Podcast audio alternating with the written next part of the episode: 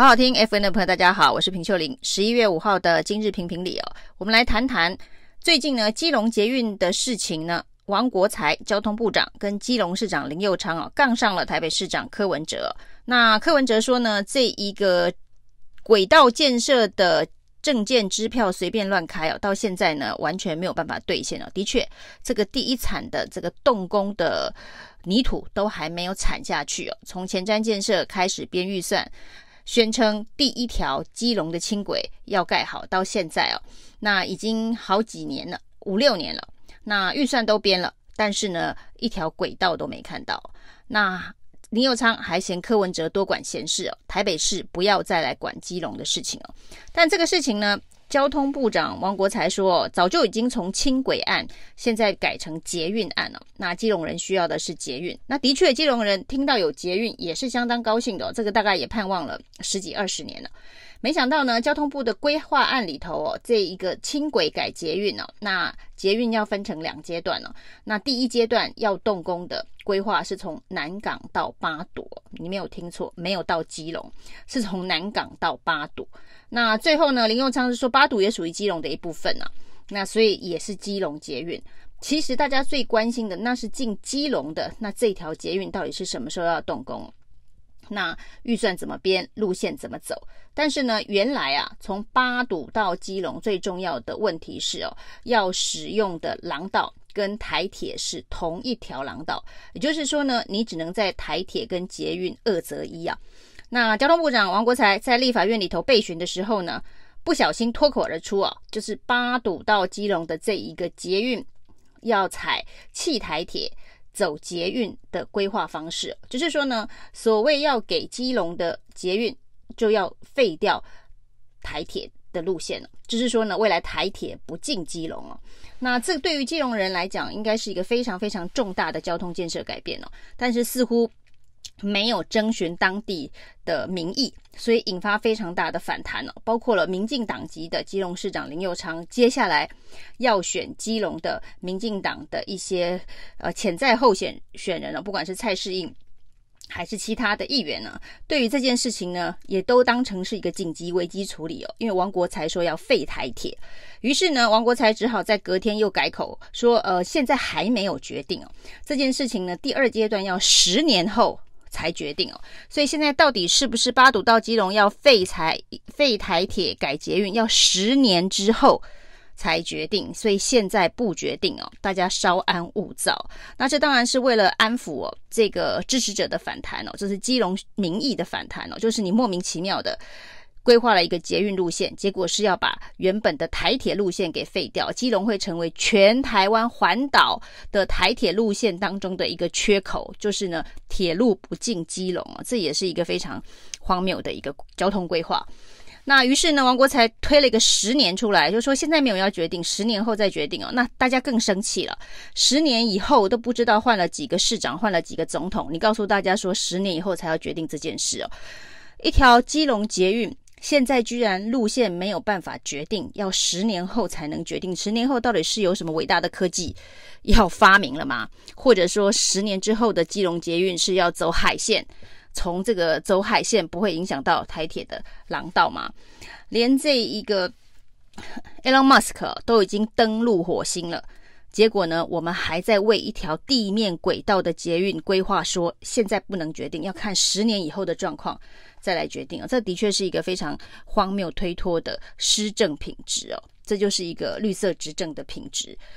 那基隆捷运可以搞成这样哦，把这一个捷运路线的规划的专业交通议题搞成像两岸对决、两岸的这一个未来到底该如何发展的议题，由下一代来决定哦，这真的是会不会太扯？就只是一个。执政专业交通评估的问题，要把它上纲到这个下一代才能够处理的问题哦。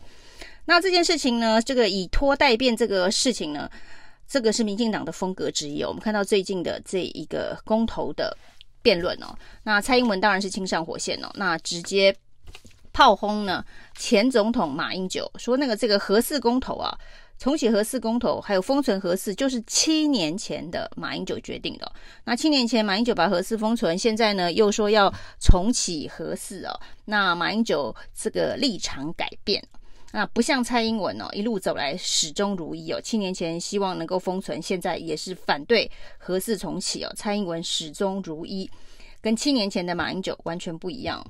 那事实上呢，如果要用时间序来说，谁始终如一哦？再把时间往前推八年了，那当年的二零零六年的蔡英文副院长哦，要求核四要赶工，快点建完，而且还编了一笔四百四十八亿的追加预算了。当时的行政院长是苏贞昌，所以呢，这个时序哦，蔡英文恐怕不要只计较马英九七年前做了什么决策哦，自己再往前看看自己哦，八年前。再往前八年哦，做了什么样子的一个决策？那到底七年前马英九为什么封存这个核四哦？显然不是因为核四安全的问题哦。那现在呢，民进党呢反对重启核四，是说核四非常的不安全，所以不能够重启。那事实上，七年前封存核四不是核安，是林义雄的死谏哦。大家只要。把整个历史事件做重新的还原。林英雄呢，当时在这一个义光教会绝食，说要无限期的绝食哦。那除非马英九宣布核四停建，那这个死谏呢，在这个民进党立院党团呢的这一个推波助澜之下，还有发起街头的游行，还有当时的这一个蔡英文主席，那呼吁这个马英九要。关心林义雄的绝食哦，那甚至说，如果核四继续建下去的话，是在谋杀林义雄。那这是一个林义雄以搏命换来的封存核四哦，跟马英九的变变变是不一样的。那或许呢，你可以说马英九当时因为感情用事做了这么一个决策。而呢，忘了科学、理性、专业的去评估核四到底是安全还是不安全，能不能够继续的兴建跟营运哦？他把感情放在理性的科学的评估的前面，做出了这样子的决策，对与不对？历史会给他一定的评价，但此时此刻说马英九七年前就就觉得核四很危险，所以要封存。那七年后呢？现在又觉得核四可以重启，那这个立场是改变了。那这一个说法呢，显然就是胡说八道。那从来核四是这样子哦，莱猪也是哦。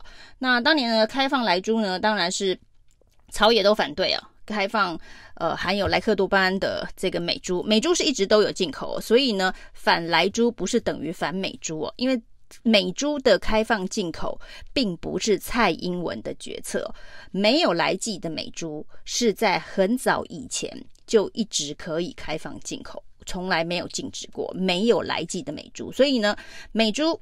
从来没有被阻挡过进口这件事情，是含有莱剂的美猪，在蔡英文的任内宣布可以开放。那过去呢，这个有莱剂的美猪美牛，朝野都反对过。那马英九呢，在他的这个第二任的总统任内呢，答应了美国的压力，当然也交换了这个美国免签的相关的这一个条件。那这一次呢，开放来猪。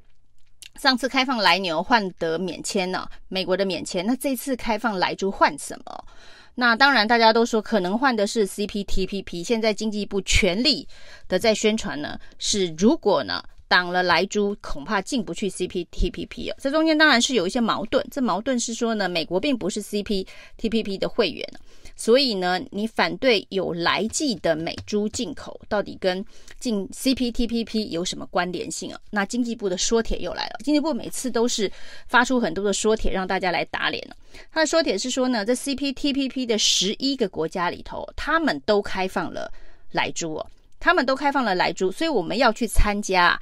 如果我们没有开放莱猪的话，这十一个自己有开放莱猪的国家可能会眼红吧，就是说他可能会反对。台湾去参加 CPTPP，所以就进不去哦。那难道这些国家有开放？这些国家还有一些国家自己国内也用莱剂啊？难道我们也要跟随他们的角度？我们自己的国内的养猪户也使用莱剂吗？最后会不会也推论到说，哦，因为他们自己有使用莱剂，所以要求我们的猪也要使用莱剂啊？那现在是说呢，这些都有使用莱剂，他们都有开放。含来剂的美猪进口，所以我们要跟他们做朋友，进入 CPTPP，我们就要跟他一样，我们也要变成是可以开放来剂美猪进口的国家。那这当然中间的逻辑是还是不是哦？其实很快可能会有答案哦。民进党可能在很短的时间之内会被打脸，因为呢，我们加入 CPTPP 刚好晚了中国一个礼拜去申请啊。假设呢，最后这个 CPTPP 的这一个入会的决定是比照呢 WTO 的模式哦，就是两岸同时加入的话，那最后会发生哦，没有开放莱猪的中国跟呢。宣称要开放莱猪才能够加入的台湾一起加入了 CPTPP。如果是这样子的话，那民进党要如何跟人民交代？中国大陆没有开放莱猪啊，可是他也加入了。那现在说这十一个国家，其实从这十一个国家里头去找，今天也有人把这个资料找出来，就是呢，新加坡是在二零一八年就加入了 CPTPP 哦。那它并没有被其他的国家抵制，它当时是禁止莱猪进口的。它开放莱猪进口是在二零二零年了。它二零一八年加入的时候没有附加这个要开放莱猪才能加入的条件。它是在二零二零年的时候呢，可能也是因为美国的贸易压力，或是交跟美国有什么样子的贸易交换，所以它二零二零年开放了莱猪的进口。所以呢，加入 CPTPP 的必要条件是开放莱猪这件事情，不管是从新加坡。此时此刻就已经打脸民进党，或者是呢，未来假设两岸同时入会，一个有开放来租，一个没有开放来租，都同时可以入会哦。那到时候民进党又要如何跟人民交代？以上是今天的评评理，谢谢收听，谢谢收听，谢谢收听，请继续关注好好听 FM，并分享给您的好朋友。